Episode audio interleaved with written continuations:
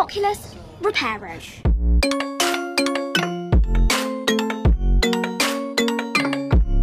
Oculus.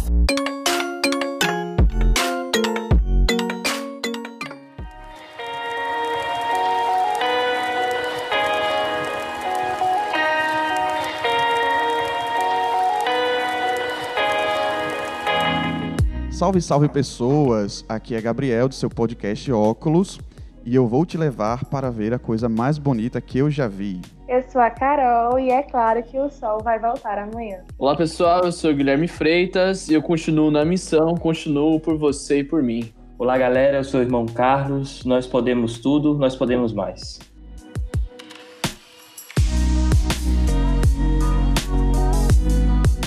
Juventude, pandemia e esperança. Quais caminhos nossa juventude está traçando neste momento? Para onde ela se encaminha? Certamente, uma resposta que podemos dar não pode ficar restrita a clichês e a generalizações grosseiras, pois quando se fala em juventude, na ideia de juventude, não se pode dizer simplesmente a juventude de hoje é isso ou é aquilo, como quando dizemos TV é isso. A juventude é plural. Nós somos plurais. A pergunta que fica é: qual ideia de juventude estamos construindo para o pós-pandemia?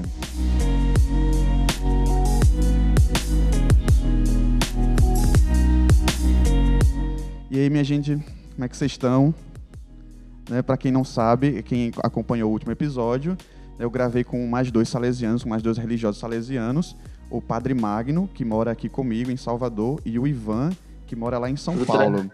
Aqui hoje estão comigo o irmão Carlos, né, como ele se apresentou aí, e o Guilherme, que moram lá em Lorena, no interior de São Paulo, e a Carol, que é irmã do irmão Carlos, que mora em Juazeiro do Norte. Então nós estamos todos aqui interestaduais. né? E todos nós, e como já foi anunciado, né, todos nós aqui somos jovens e queríamos conversar um pouquinho na, na, na questão da juventude, da, das relações entre juventude. E aí, o que é que vocês me dizem?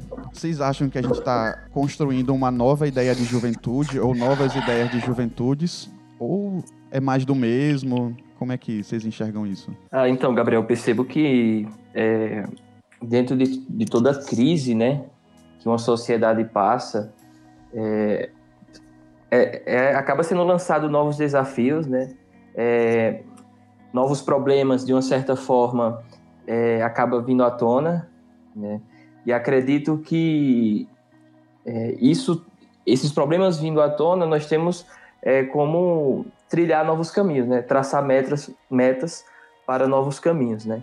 Então, já que estamos dentro de uma pandemia, já que estamos dentro dessa situação toda, eu acho que nós temos que perceber alguns problemas que nós vamos falar aqui, né? Mas olhar para eles com esperança para tentar transformá-los. Claro que com aquilo que nós temos ao nosso alcance também, é, e, e, e, Carlos, é, eu fiz de propósito colocar o tema esperança, porque assim, em tempo de pandemia a gente só escuta falar ah, taxas de, de mortes altíssimas, né? A doença que não, não vai embora, parece que está se perpetuando aí, mas Sim. poucas pessoas estão falando sobre esperança, né? Você vê assim, muita gente é em rede social denunciando, é, por exemplo, quem está fazendo esses Corona Fest, né, por aí, que, que é uma falta de, de humanidade, de certa forma. Mas, assim, falar de esperança que é bom, o que está falando? Então, acho que é, é para a gente insistir nesse tema. Eu acho muito justo se insistir em tudo nisso, né? Todas essas questões. E, assim, e falar em juventude, como eu, como eu tinha dito antes, não é a gente não pode também fazer uma generalização grosseira. Ah, a juventude é isso. Ah, o jovem de hoje só quer, por exemplo, como a, aquelas senhoras de, que geralmente são de igreja, né?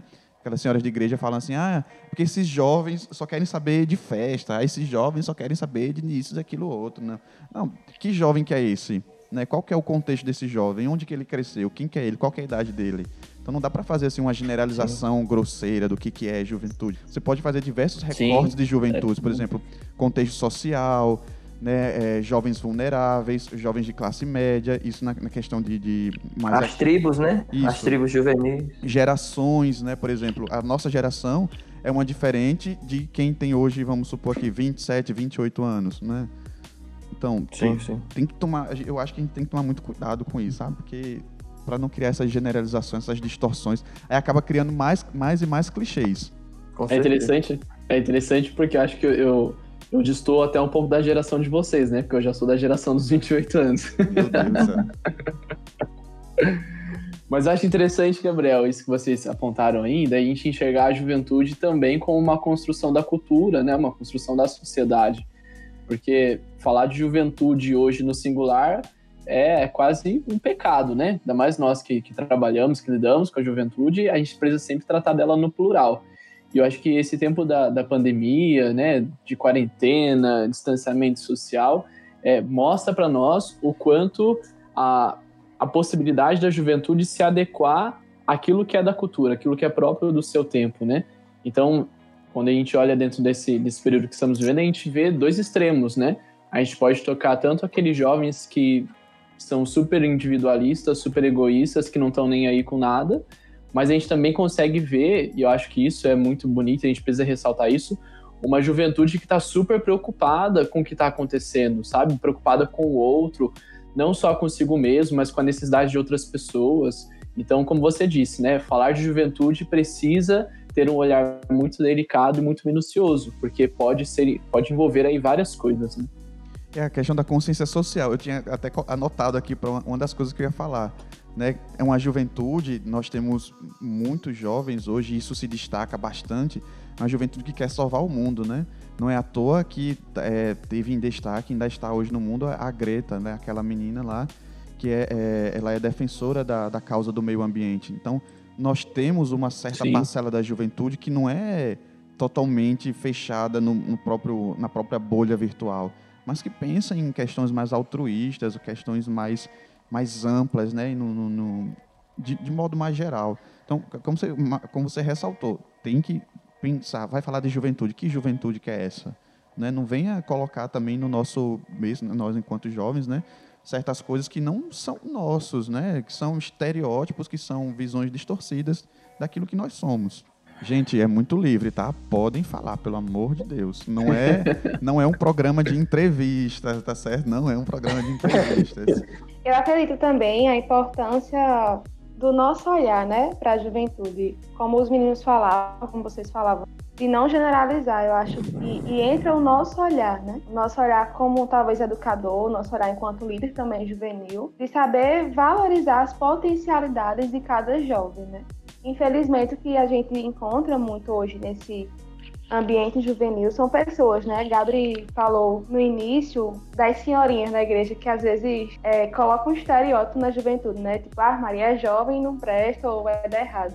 Então é importante é, o nosso olhar para as potencialidades juvenis. Você vê hoje, como vocês estão falando, né? muitos jovens se manifestando, muitos jovens, claro, tem aquele, aquela juventude que está muito à margem, muito à margem dos problemas, muito à margem de tomar iniciativas, mas tem muito jovem que está aí, que está revolucionando, que quer trazer algo bom, então e que muitos não têm espaço. Então eu acredito muito nisso, no nosso olhar para eles, dar essa voz a eles, dar essa, esse espaço e essa credibilidade, valorizar mais ainda é, essas iniciativas deles.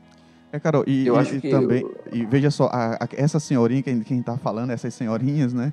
Não é por má vontade delas, não é por maldade do coração delas, ou que elas são pessoas ruins, perversas, contra a juventude, não sei o quê.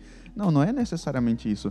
É que elas nasceram em um mundo que não é o nosso, né? No, no mundo delas era tudo muito estável, eram valores. É, outra cultura. É, exatamente. Era um, uma outra concepção de tudo, sabe? Por exemplo, para minha avó, para a avó de vocês também, certamente, comer, tomar leite com manga à noite era morte na certa, né? E não tinha nada que você não tinha Wikipedia que você mostrasse para ela que, que ela dissesse o contrário, né? Então, eram valores mais, é, mais é, fixos, digamos assim, certo, de certa forma até um pouco intransigentes, né? Coisa que foi se percebendo que não era, era dissolúveis, né, com, com o tempo. Com o tempo. É isso, eu, eu vejo, quando o Carol falou aí da, do protagonismo, né, dos jovens e dar voz aos jovens, né, tem um tema que é, eu estava pesquisando esses dias, que era a relação, né, como é que está a juventude dentro de uma pandemia em relação à educação. E alguns dados, é até assim, chega a causar um pouco de espanto. Segundo o mesmo o balanço da Unesco, né, isso de abril, cerca de um milhão e meio de jovens adolescentes estão fora da escola em 188 países, em função da própria regra do isolamento. No Brasil, são mais de 4 1,8 milhões de crianças, adolescentes e jovens sem internet é, em casa, né? Ou seja, não tem acesso ao conteúdo das aulas é, remotas. Só aqui no estado de São Paulo, 1,6 milhões né, dos 3,6 milhões de estudantes da rede estadual acessou a plataforma. Ou seja, metade. Muito pouco, né? Não muito teve. Pouco. Então, é muito pouco. E aí é interessante que no Paraná os professores é, eles estão é, dizendo que só 30% dos estudantes estão assistindo as, vídeo, as vídeos aulas.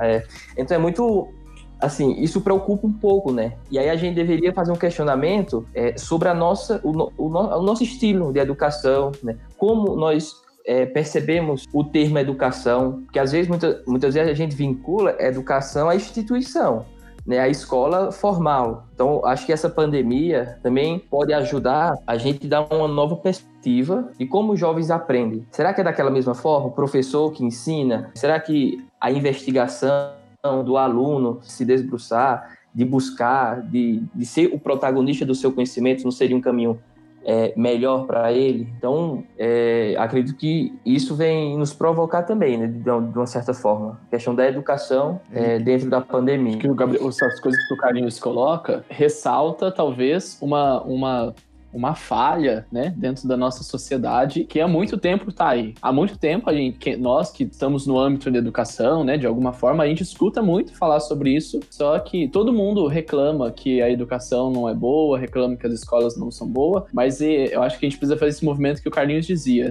É, como eu me coloco dentro disso também? Como eu, como jovem, me coloco dentro disso? A gente falava um pouco antes aí da questão é, de como a juventude é enxergada, né? Como a, a Carol dizia que o jovem precisa ser enxergado, ele precisa ser valorizado por aquilo que ele é, por aquilo que ele faz.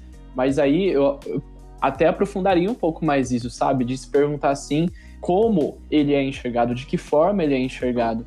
E aí, se a gente olha para essa questão da educação no Brasil, do, das, do, das escolas públicas, é uma realidade muito triste. Lógico que a gente não pode generalizar, né? Dizer que todas não prestam, que todas não são boas, né?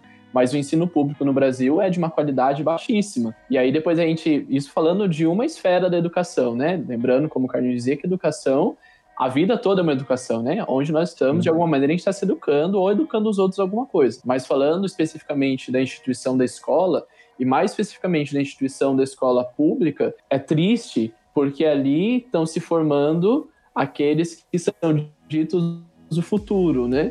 E aí eu trago mais uma coisa que eu, desde da minha adolescência, tem um tempo já, eu escuto dizer assim que os jovens são o futuro da nação, os jovens são o futuro do mundo. Uhum. E com essa coisa da pandemia, eu ouso dizer que o jovem não é o futuro, o jovem é o presente. Porque graças a Deus, nós todos aqui somos de alguma maneira salesianos, né? E muitos jovens que são envolvidos com o carisma salesiano, que vivenciam essa coisa de Dom Bosco, têm esse desejo, essa vontade de construir educação. Não uma educação de caderno e livro, mas uma educação para a vida, de dignidade da pessoa, de preocupação com o outro, de construção da, de N coisas, né? De olhar para a dignidade da pessoa e não por aquilo que a roupa que ela veste, ou o celular que ela usa, o carro que ela anda, mas olhar para a pessoa. E acho que isso também é educação, né?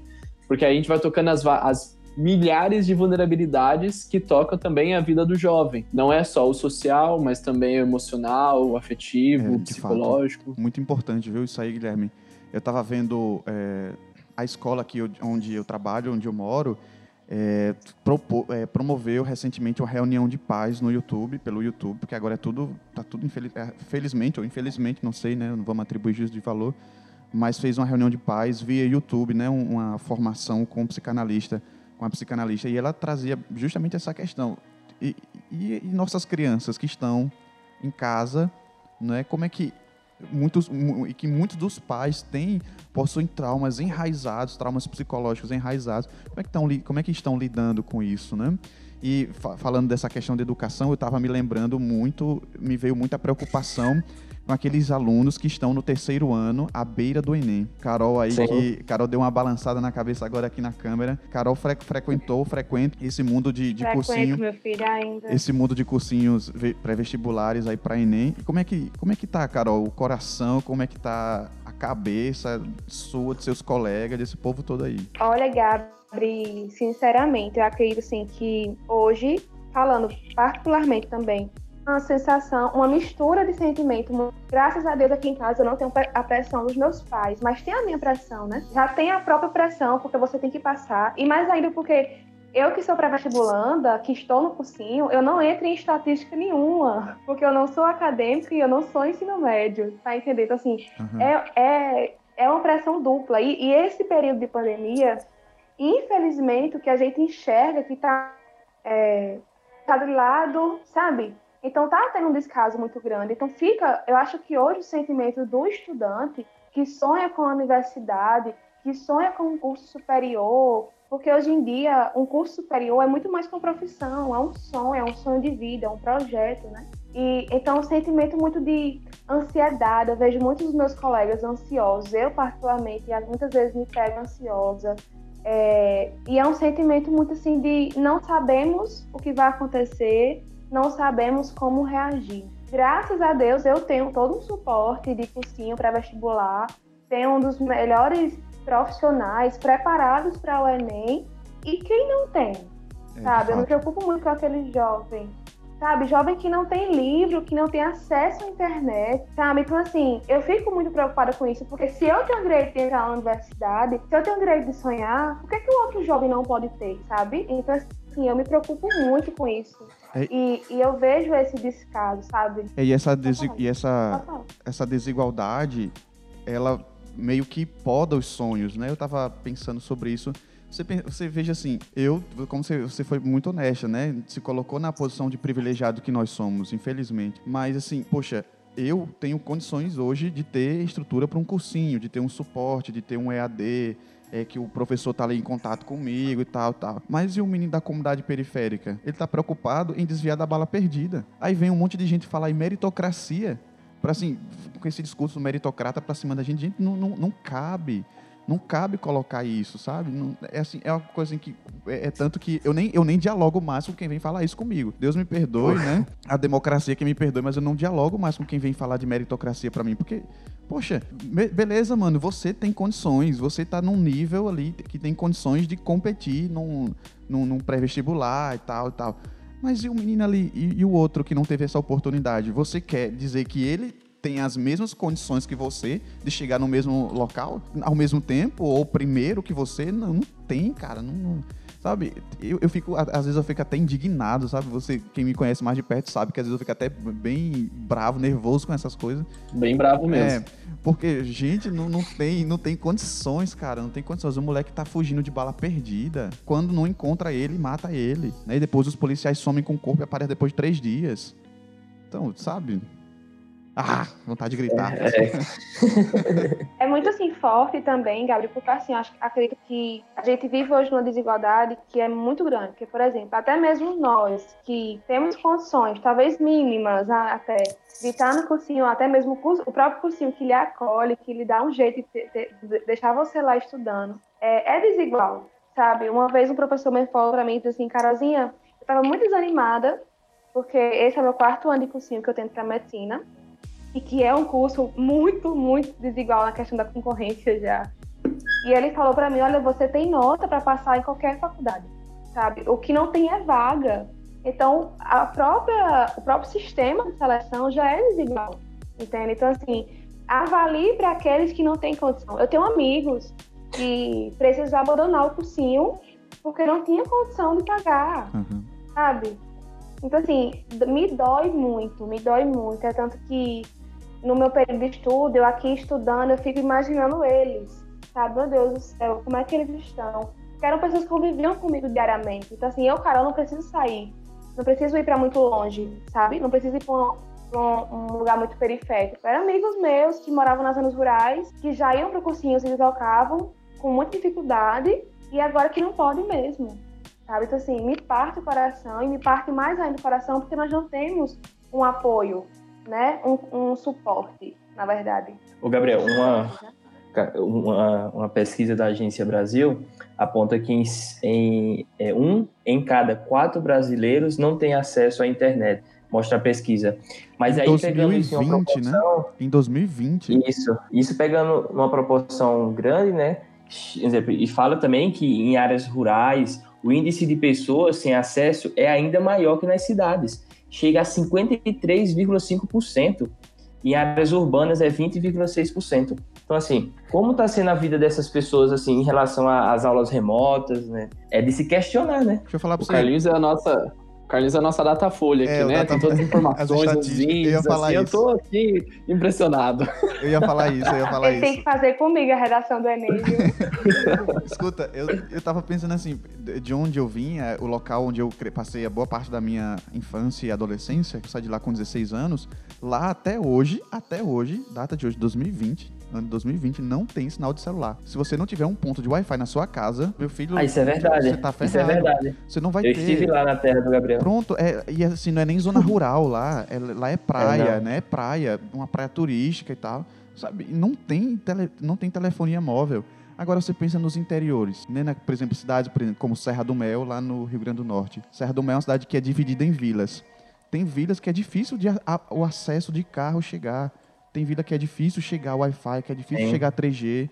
E aí, como é que esses meninos estão estudando pro Enem, meu Deus do céu? Né? Eu, eu, eu, eu acho, às vezes Sim. eu acho que eles já até desistiram de, de pensar em Enem, de pensar. Alguns, né? Não todos, já até desistiram, sabe? E meu Deus do céu, eu falo essas coisas assim com, com tristeza e com dor no coração, mas ao mesmo tempo pensando que eu não posso perder a esperança, não, de a gente ver esses problemas sanados. Sabe por quê? Porque é uma, é uma das virtudes cristãs, né? Um, um- na Gabriel, filosofia. na- deixa eu só contar uma historinha aqui rapidinho. Na filosofia, um- uma vez eu fiz uma pergunta assim, pro, o Guilherme acho que conhece essa história, porque a gente foi colega de turma. Aí a- a- eu perguntei assim pro professor, professor, que ele tava falando assim as catástrofes todas da economia, que não sei o que, bababá e bebê. Aí eu perguntei assim, professor, vendo essas coisas todas, né, e falando outras coisas também, eu tô perdendo a esperança. Aí um professor que não é religioso, não é de igreja, assim, nada, falou assim pra mim, escuta, vem aqui, você é católico? Eu falei, sou. E qual- quais são a, a- a- uma das principais virtudes cristãs? Aí eu falei, ah, fé, esperança e caridade. Citei assim, né? Rapaz, como é que você tá perdendo a esperança? Então você não é católico de verdade, não. Você não, não é cristão de verdade, não. Perdendo a esperança. Claro, ele falou gritando, berrando pra cima de mim, né? Quem já sabem que professor que eu tô falando. Sei falou é. berrando em cima de mim, eu tô falando aqui educadamente. Mas, assim, pra mas ele tava coberto de razão. Como é que eu me digo cristão e tô perdendo a esperança? Sim, E, sim. e aí eu fico perguntando assim, a ideia de, de juventude que a gente está criando pro amanhã, criando hoje pro amanhã, que a gente vai colher amanhã, né? Uma juventude mais esperançosa ou menos esperançosa? Eu quero acreditar que seja esperançosa, viu? Eu juro pra você, eu- quero acreditar isso, nisso. Fala aí, Gui. Ô, Gabs, você sabe que aqui em Lorena, é, nós temos, para quem não conhece, né, nós temos uma obra social aqui na cidade, Salesianos. E aí, por causa dessa coisa de quarentena, de pandemia e tal, foram suspendidas todas as atividades na obra, né? E aí, agora no segundo semestre, então, para poder manter a obra, manter os colaboradores, a coordenadora refez um projeto. Então, em vez das crianças virem até a obra, os educadores preparam atividades e toda semana nós vamos levar as atividades na casa das crianças, né? Nossa, que massa. E nessas últimas duas semanas eu tive oportunidade de ir junto com os educadores, logicamente todos bem protegidos, de máscara, em gel, né? Porque a Uhum. segurança também tem que estar aí. E o Carlinhos também teve a oportunidade de ir com a gente. E aí o que eu queria trazer aqui é para a gente fazer uma espécie de comparação. A gente falava da questão da qualidade da educação, qualidade do ensino, a questão de acessibilidade, né? Ter internet ou não ter internet e tal. E aí teve uma casa que a gente foi levar a atividade agora essa semana, porque assim, os educadores preparam a atividade de uma semana, na semana seguinte recolhe a atividade que deixou na semana anterior e leva uma nova, né? Então essa semana agora a gente foi e estava recolhendo a atividade da semana passada. E a gente foi na casa de um jovem, que é do, do Espaço Aprendiz aqui, que é adolescente, né? Já tem seus 13, 14 anos. E aí a educadora foi recolher atividade, perguntou para ele se ele tinha feito atividade. E ele falou assim, claro que eu fiz. E ela perguntou assim, e as atividades da escola, você tá fazendo? Aí o menino respondeu assim, eu não, da escola eu não vou fazer não, não sei o que tal porque não tem problema repetir. E, e, depois eu fiquei pensando, eu fiquei pensando sobre isso, sabe? Tipo, lógico que é um adolescente, ele não vai ter uma, uma forma de pensar, de enxergar o mundo, talvez como nós que estamos aqui tenhamos, porque a gente já teve outras vivências, já aprendeu outras coisas e tal. Mas para fazer o comparativo da questão do investimento, a nossa obra social está indo até a casa do, do jovem, né, do adolescente, fazendo de certa maneira um tipo de acompanhamento que traz aquilo que a Carol falava de mostrar para o jovem que ele está sendo olhado. Pode parecer uma coisa muito simples, mas o fato de, de alguém se sentir olhado, essa pessoa se sente valorizada. E talvez é aí que ela consegue encontrar forças para não ser para não ser pessimista, né? Isso que você falava, para ser otimista e querer correr atrás mesmo com as dificuldades, mesmo com todas as coisas que a gente tem vivenciado, né? E para falar assim, porque era um jovem, um adolescente de uma situação assim social de classe média, classe baixa, nem média, classe baixa, é, que vive essa realidade da pandemia, vive a realidade de ter que estudar em casa e, e não se sente motivado para. Aí o questionamento que eu me faço, lógico que assim, né? Todos nós também, ou a maioria de nós pelo menos, nós temos uma propensão a querer estudar, né? Um espírito de estudioso. Às vezes a gente tem um pouco de preguiça, a gente faz um corpo mole e tudo mais. Isso eu acho que, de certa maneira, é normal. Eu não, viu? Eu Mas não. o... Brincadeira. Eu, com certeza. ah, tá bom. Muito.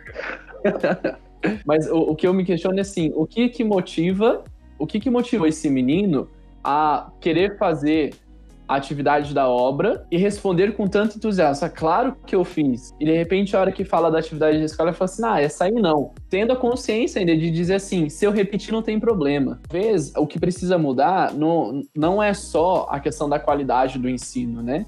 Mas a cultura do que é a educação também. A cultura de como a gente se relaciona, para que, que serve a escola, né? A, a, maioria das nossas escolas públicas, a escola que eu estudei era praticamente um presídio. Às vezes não é culpa da, do diretor da escola, né? É todo um contexto. Às vezes o professor tem toda a motivação de querer ensinar, o professor tem todo o entusiasmo e a vontade, mas aí não basta só isso, né? Não basta só essa coisa. É complicado. Eu vejo muito, é, ao falar de educação, né, eu percebo que ainda nós estamos muito presos ao formato de um aprendizado dentro das quatro paredes, de uma sala e do ambiente escolar, né? Então, assim, se você for, se você for ver entre os estudantes, né, pessoal, a gente, entre nós mesmos, né, que estamos refletindo isso, muitas vezes nós nos preocupamos muito mais com como somos, como estamos sendo ensinados, né, e como os conteúdos é, devem chegar até nós. Essa é a maior preocupação.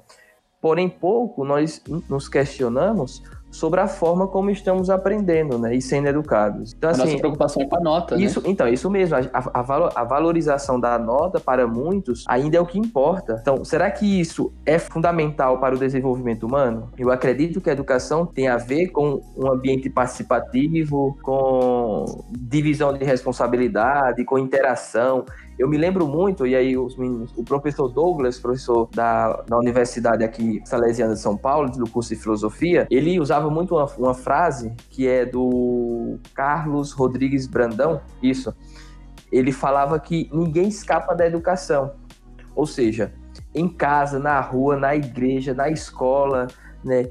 Tudo isso é, é educação. Só que muitas vezes a gente não percebe. A forma que eu me relaciono no grupo de jovem, a forma que eu me relaciono com os meus pais, com os meus amigos, tudo isso deve ser entendido como educação. Só que não, a gente fica só naquele formato de, de ir até a escola, tirar nota para passar, porque se não tirar nota não passa. Né? Enfim, prende muito, muitas vezes, eu acredito isso, o aluno, né? tira a criatividade dele, porque já vê um negócio meio prontinho, né? E tem que ser aquilo.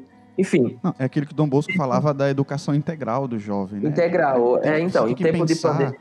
Eu, é, eu, eu entendi o que você quis dizer, e só para expressar de uma forma diferente, é você pensar não como fragmentado, né? Por exemplo, aqui você vai estudar, nesse quadradinho aqui, que a gente deu o nome de sala de aula, você vai estudar é, português. Aí soou aquele, aquela sirene, que é. Quem estudou um pouco de Foucault sabe que as raízes daquilo ali, né? De um, de um estado mais punitivista, aí toca aquela sirene, aí para formatar mesmo o indivíduo, você sai daquela salinha vai para outra salinha estudar matemática, ou o professor troca de, de, de sala, né, dependendo da escola. Sim, sim. Mas não se pensa educação, é a cultura, uma ética, a arte, outras coisas que vai oxigenando a cabeça do, do Algo mais engajado, né? Exatamente. Eu tava aqui, É. eh, eu tava aqui lembrando, o Guilherme não estudou em escola nordestina, ele não vai entender muito bem. Mas nós que estudamos em escola nordestina, a gente escuta bastante isso. Ah, vai ter a quadrilha da escola. Vou dançar, dar nota, se der nota, ou seja, dançar uma quadrilha junina, tinha que dar nota para dois poder. pontos na é, média. é, dois pontos na média, isso mesmo. Então, para poder ter engajamento, ou seja, algo cultural, das nossas raízes culturais, se interessa por causa da nota. Gente, isso é. chega, chega até a ser Mas, engraçado, Gabriel, né? é, mas assim, isso é fruto de uma violência do tempo que nós estamos vivendo hoje, né? Porque eu lembro que em 2010, ou foi 2011, é a Unesco, ela criticou, né, a educação brasileira porque nós não estávamos colocando em prática aquilo que nós aprendíamos na sala de aula. Mas por quê? Porque o que você vê hoje, e não só as, fa- as escolas públicas, mas principalmente as, as, as instituições privadas, né?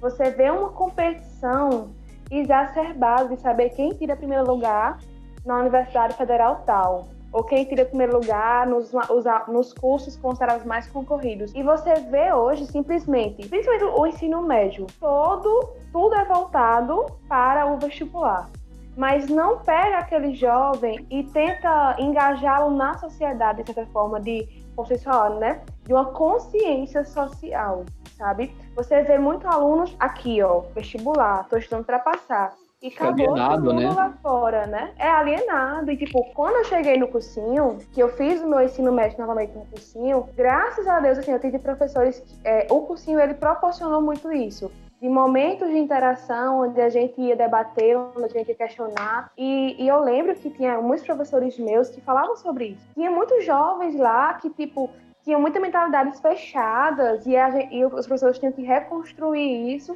Por quê? Porque vinha de uma, de uma educação onde é tipo aqui, ó, tô aqui, eu tenho que ser o melhor, tenho que passar, tô nem aí pra ninguém, tô nem aí pra o que tá acontecendo. A carteira do sabe? meu lado é minha inimiga, né? É, Isso muitos mesmo. cursinhos pregam literalmente isso. Infelizmente, né? E assim, é, isso é muito doloroso. Eu acho, eu acho isso muito cruel, porque eu acho massa, eu acho bonito quando eu vejo a juventude atuante, é, lutando pelos seus direitos, questionando, porque esse é o nosso dever enquanto cidadão, né? Do que adianta ser um profissional formado se eu, sou, não, se eu não sou um bom cidadão, né?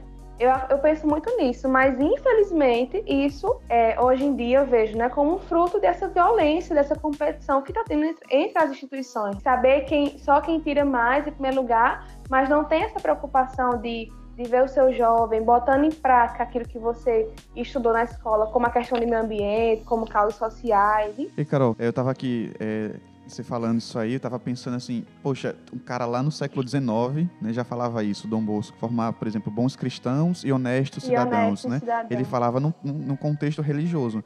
Mas sobre o que você está falando, pensa agora aqui. Quantos políticos corruptos, comprovadamente corruptos, estudaram em escolas religiosas? Quantos, quantos, vai, assim, isso não sai na mídia, né? Por exemplo, é, quantos engenheiros que construíram obras que desabaram estudaram em escolas religiosas? Né? Para ver, às vezes passa ali o conteúdo, né? É, o, o- o cálculo 1, cálculo 2, cálculo 3, né? A faculdade e tal. Mas passa esse sentido de transcendência, de união com o outro, de, de ética. E foi até uma das coisas que eu coloquei aqui no meu papelzinho, na minha colinha. E o pós-pandemia? Nós teremos uma. Que tipo de ética juvenil, entre aspas? Nossa juventude vai ser direcionada para que ética? Pensa, se for pensar assim, né? Uma ética individualista.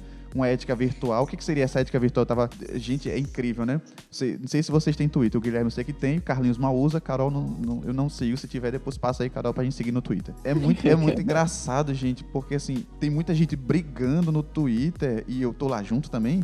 Né, assim, ah, nas causas sociais e não sei o quê, e pá, sabe? É uma paixão ardente, mas no virtual. Sim. No concreto do dia a dia faz o quê? Não lava a louça que come, o, que come a comida, né? Então, Eu acho que isso é uma, é, uma, é uma realidade muito triste, sabe, Gabs? Porque isso que você colocou é muito real para vários âmbitos, né?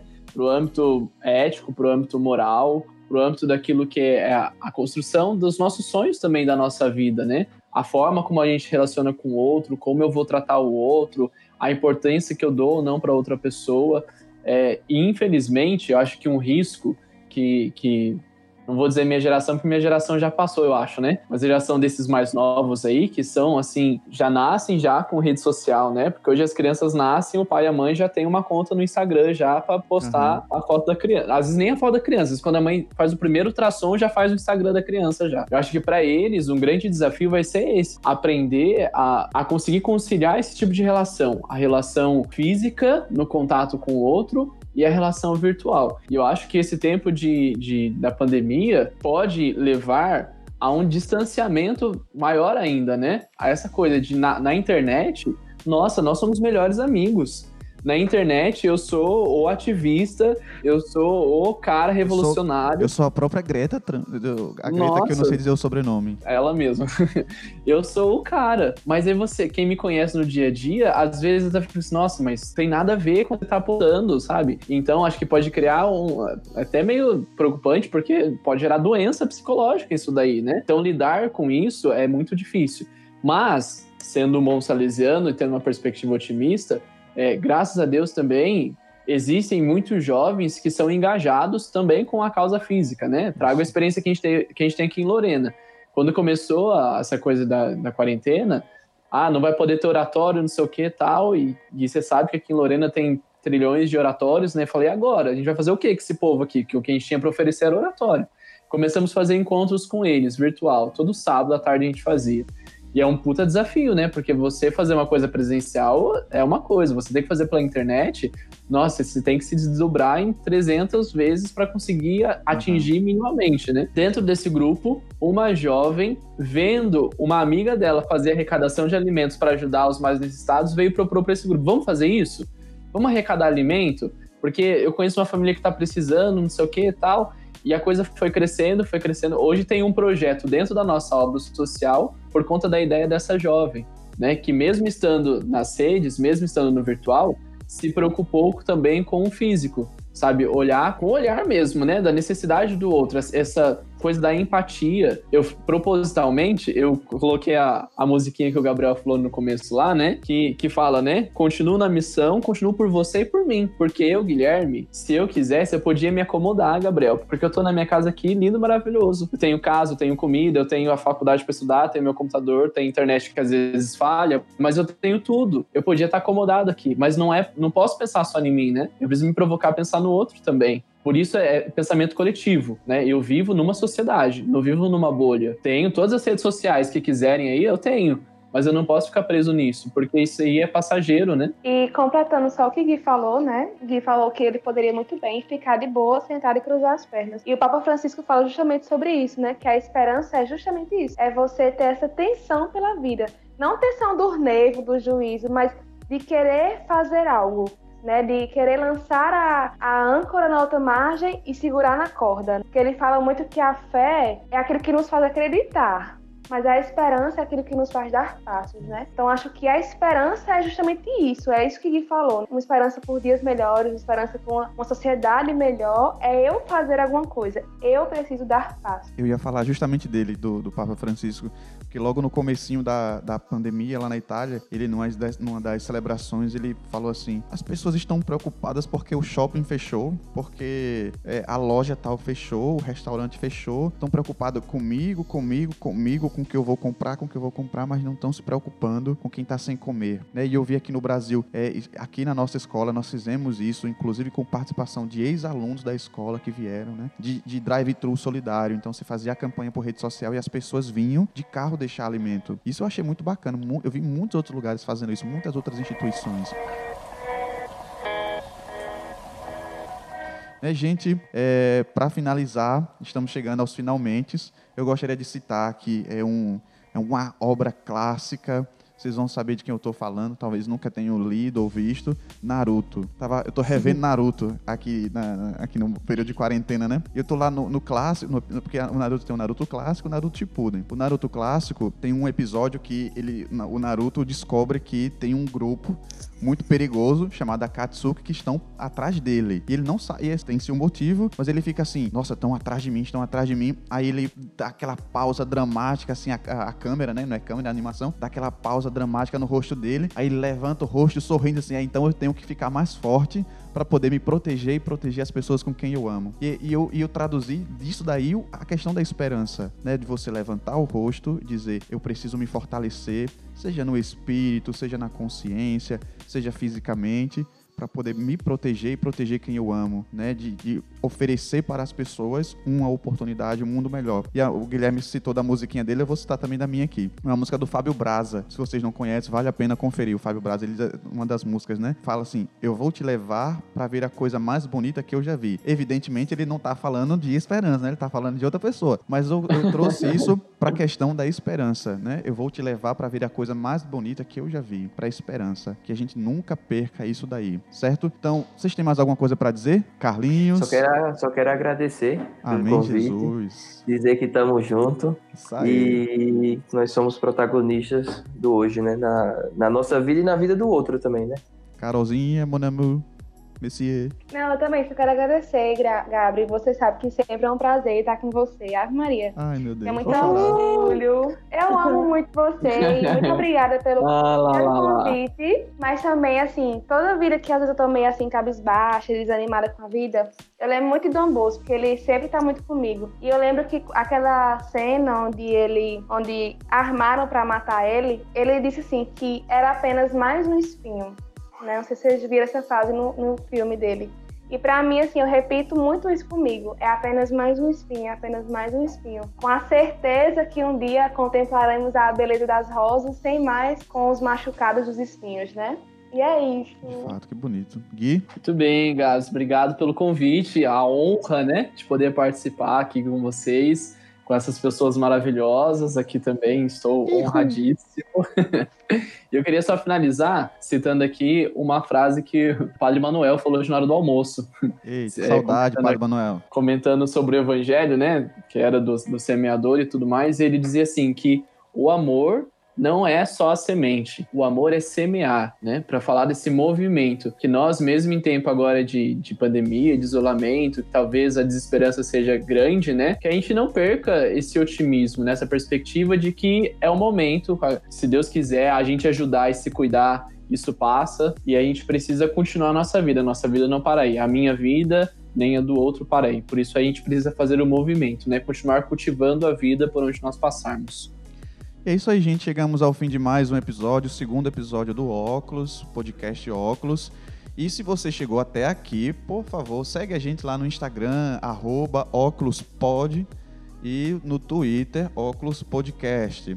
Só relembrando, é, os nossos episódios saem quinzenalmente no Spotify no Deezer, sempre às quintas-feiras e aos domingos sai no nosso canal no YouTube, Podcast Óculos.